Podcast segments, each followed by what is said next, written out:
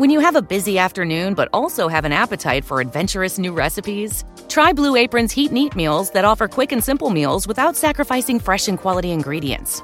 With 60 plus options each week, you can choose from an ever changing mix of high quality meat, fish, vegetarian, WW recommended, and wellness offerings. Order now and get $110 off across your first five orders when you visit blueapron.com slash unique.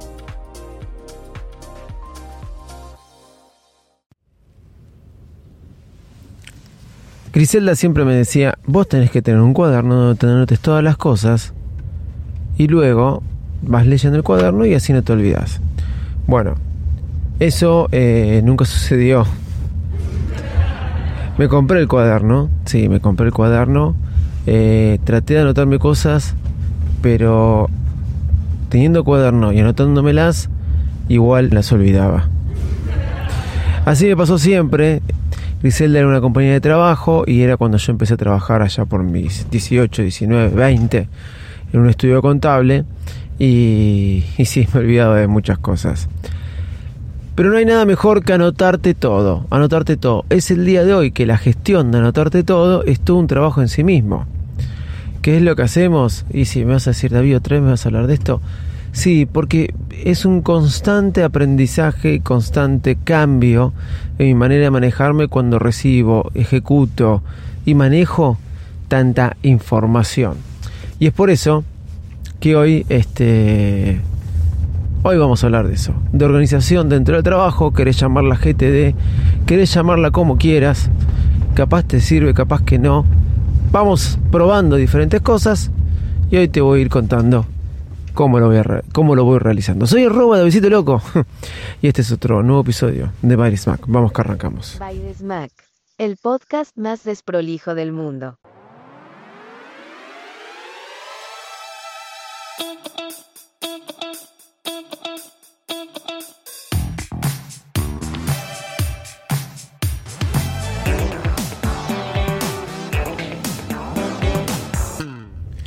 ¿No te pasa que te pones un recordatorio, una alarma en el calendario, te lo avisan por WhatsApp y así todo puedes correr el riesgo de olvidarte? Eso nos pasa cuando estamos tan quemados.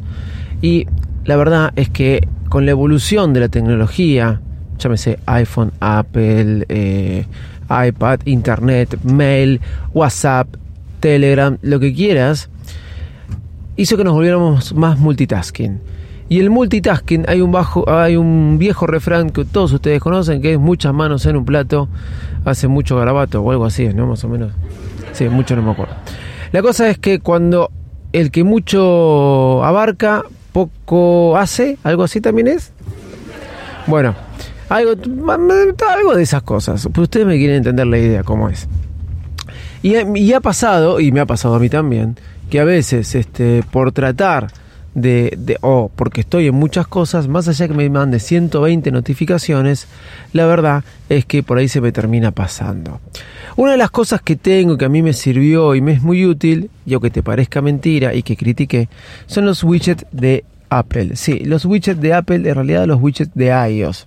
Los widgets de iOS eh, después de probar, probar, trabajar con diferentes widgets y ver cuál ponía, más que nada por una cuestión estética, en mi eh, pantalla del iPhone, mi gran herramienta de trabajo, gracias a Dios, esto ya lo he hablado, llegué a eh, dejar un poco de lado la estética de la pantalla de inicio y empezar a trabajar con los widgets que realmente me servían.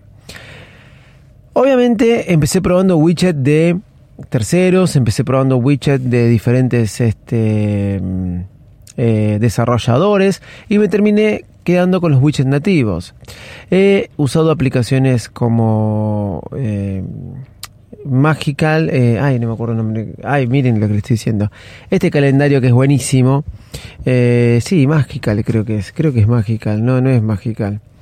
a ver si lo busco, calendario. Calendar, no, no me acuerdo cómo se llama, miren, qué papelón. Eh, mejor que usan todos, todo el mundo. Estaba buscándolo y no lo encuentro. Soy un desastre, ¿eh? por algo es el podcast más desprolijo del mundo Apple. Eh, conclusión, me terminé quedando con eh, Fantástica. Ahí está, por fin, David. Fantástica, no me acordaba de cuál era el nombre del calendario. He usado Fantástica más de una vez. Eh, he probado varias aplicaciones buenísimas, buenísimas. OmniFocus, eh, Todoist, eh, todas las que se te ocurren de GTD. Remind, eh, no, Reminder no. Hoy estoy mal con los nombres, ¿eh? Pero OmniFocus, Todoist, Things 3, de esa me quería acordar. Todas con diseños hermosos, re lindos, muchos mejores que Reminder del iPhone. Pero volviendo a los widgets. Me quedé con widgets que para mí son altamente productivos.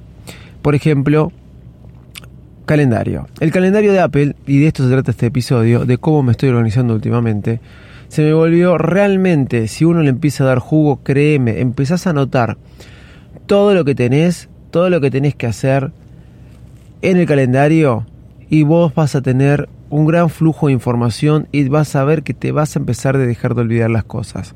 No estoy hablando de tareas, no me malinterpreten, estoy hablando de cosas que tenés que hacer, que a veces entran en el límite o en el fino, en la fina línea de cómo la defino, como tarea o como este como una eh, cita.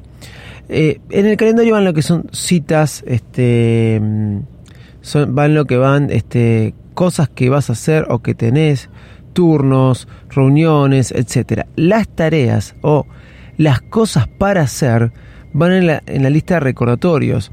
Lo que pasa es que hay una línea donde a veces nos podemos llegar a confundir. Te voy a decir qué anoto en mi calendario. Por ejemplo, en el calendario yo me anoto todas las actividades escolares que tengo con los chicos. Todas. Más o menos ya las programé. Y aunque te parezca mentira, es una forma... Vos no te vas a acordar que las nenas van a patín de martes a jueves. No, no, no. Obviamente que eh, me acuerdo de eso. Pero lo, lo tiré, lo programé para que se me repita durante todo el tiempo que ellas van a patín en el año, como así las clases de básquet, etcétera. Cada vez que me surge una reunión, automáticamente la anoto. Por ejemplo, tengo que tener una junta por podcast, sí, por Backstage Podcast. La tenía que tener el martes pasado, se me olvidó. No es que se me olvidó, no la concretamos. Le pedí disculpas a la persona y le pedí por favor que hoy me llamara. Cuando le mandé ese mensaje de WhatsApp, me dijo, listo, yo te llamo entre tal hora y tal hora. ¿Qué sucedió? Ese llamado me lo anoté porque si no se va a volver a pasar o lo voy a procrastinar. Que eso es lo peor de todo. Cuando las reuniones no quedan muy firmes o un llamado telefónico no queda muy firme, lo paso para adelante. O le mando, uy, no pudimos tener este llamado telefónico, un mensaje de WhatsApp y eso puede hacerte pasar un mes. ¿Por qué? ¿Porque lo estoy evitando? ¿Porque quiero? ¿Porque soy mala persona? No, porque una cosa tapa la otra. Entonces, si vos te vas generando bloques de actividades en tu calendario, te vas a ir haciendo espacio para todas esas cosas que tenés que hacer laboralmente que a veces las pasás para después. Como por ejemplo, como te dije, un llamado telefónico. Trato de organizarme los llamados telefónicos. Yo tenía un jefe que le decían de 11 a 12 tenés diferentes calls. Cuando vos te dicen los calls, tengo un calls, vos decís, bueno, un calls, ¿qué es un call? Ah, qué importante. Mucha gente dice los calls son la mejor herramienta para zafar de este una charla o una reunión. Vos te podés organizar tus propios calls, no hace falta que se llamen calls, calls que significa llamadas telefónicas, llamadas de trabajo. Bueno, perfecto son llamadas telefónicas que tenés que realizar así duren 5 minutos, importantes, también me las pongo en el calendario como bloque de actividad. ¿Podría ser una tarea llamar a Pepe? Bueno, yo ya me lo pongo como una actividad y ahí es cuando yo te digo en la línea fina de qué es tarea y qué es actividad. Hacer llamar a alguien para tal cosa puede ser una tarea, pero yo en mi manera de ser a veces lo pongo como una tarea, pero cuando ya se vuelve importante o tengo que ejecutarlo porque me va a abrir otras cosas, me lo paso a hacer como una actividad y lo pongo dentro de mi calendario. Mi clase de inglés está dentro de mi calendario, pero mi clase de inglés, aparte de estar dentro de mi calendario, me dispongo dentro del calendario un día de tal hora a tal hora para hacer la tarea de inglés. Sí, tarea, el homework. Sí, ustedes miran, ¿tenés tarea? Sí, tengo tarea. Tengo que ver algunos videos, sacar algunas palabras del video, explicárselo a la profesora. Yo ya estoy en otro nivel de inglés, ¿no? Donde es más conversacional para ser fluido en mi inglés. Entonces, me reservo un momento en la semana, no estoy hablando de muchas cosas, para realizar esa actividad. ¿Por qué? Porque me ayuda a mí.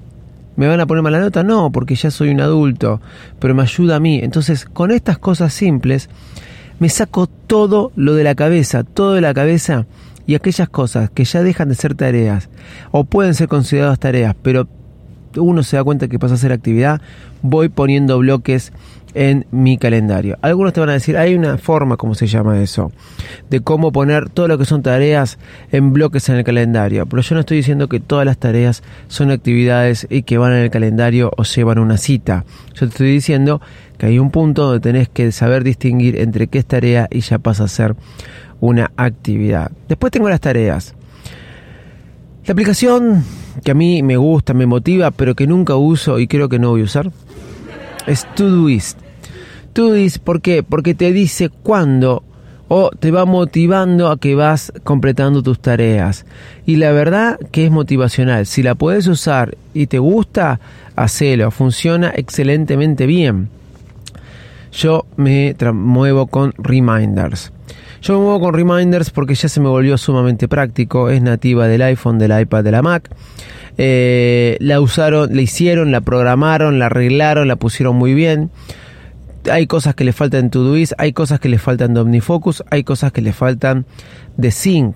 Inclusive, si bien su diseño mejoró y es mucho más lindo que antes, eh, las otras tienen mejor diseño, salvo Todoist, ¿no? Todoist me gusta porque te motiva, cada vez que vas completando tareas te dice, hoy completaste todas las tareas de esto, de esto y aquello, y te avisa, te mantiene muy informado, realmente es muy buena. Pero voy a Reminders, y ahí voy cuando voy a Reminders. De una charla, de una reunión, yo lo tengo dividido por diferentes este, listas de tareas. Una lista de tareas es mi empresa, otra lista de tareas es la personal, otra lista es esto.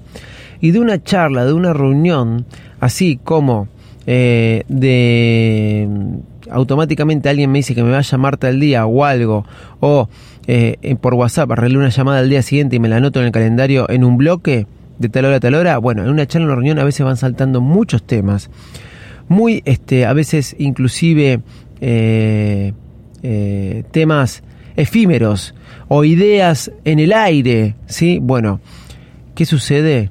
Me lo anoto. Porque esa idea en el aire después puede ser una gran solución. Entonces, no estoy hablando de tareas, no estoy hablando de tareas, de cosas para hacer que me anoto en reminders. Me las anoto todas las tareas trato de anotármelas en reminders de acuerdo a la lista de lo que va. En OmniFocus le llamarán segmento, el segmento a donde está enfocado o el área donde está llamado. Bueno, acá puse listas, empresa, oficina, trabajo, eventos, podcast, personal. Y yo la anoto rápidamente. No tengo problema de pasarme de lista en lista. Y si encuentro alguna tarea que no va en esa lista, después la paso. Pero toda toda tarea la noto ahí, pero lo que más me interesa, y esto es lo que te vengo a traer como diferente, así como te traje diferente, que pongo actividades en el calendario que están en el límite de ser tareas, pero ya las paso para calendario, acá estoy en cosas, ideas simples, sencillas, que surgen en reuniones de trabajo más que nada, las anoto en reminders como tareas o trabajos a desarrollar o cosas que no me quiero olvidar de esto que hablamos. Hay que fabricar tal dispositivo para tal producto, porque si fabricamos tal dispositivo para fabricar tal producto, vamos a tener tal cosa. Si pasa una persona y me tira una idea al pasar, como quien diría, me dice, si vos haces el tanto por ciento de descuento a tal, tal, tal, o si en la zona de emisiones, porque el otro día me dijeron así, vendemos ese producto, porque es el único que se consume más barato que en el resto del país, vamos a vender muchas más y vamos a penetrarnos en el mercado. Conclusión, más rebaja del producto tal en la zona de emisiones. Eso fue un comentario al pasar, pero yo me lo noto como una tarea. ¿Cuándo lo voy a desarrollar? Capaz que nunca, capaz que sí. Entonces ahí es cuando me anoto en el calendario una actividad. Generalmente los lunes, los miércoles y los viernes repasar lista de tareas y repasar bloques del calendario, sí, porque a veces esas tareas que se vuelven actividades, a veces uno también, si no se pone recordatorio o la alarma suficiente en el calendario para que te avise, la pasa por alto. Esta es mi forma de trabajar. ¿A qué cierro con todo esto para que me volvió y me hizo mucho más productivo con todas las actividades que tengo? Tengo una empresa, tengo una oficina, tengo mi vida personal y también este trabajo para una productora de espectáculos. Ah, y aparte grabo el podcast, ¿no? Y bueno, sí, sí, trato de sacar cosas jugosas del podcast y crear contenido. Eh, ¿Qué me ayudó todo esto? Justamente los widgets de Apple. ¿Por qué? Porque tengo tantos recordatorios como calendario frente mío todo el tiempo en el elemento que más uso en mi vida, que se llama iPhone. Arroba besito loco en todas las redes sociales. Chau y muchas gracias.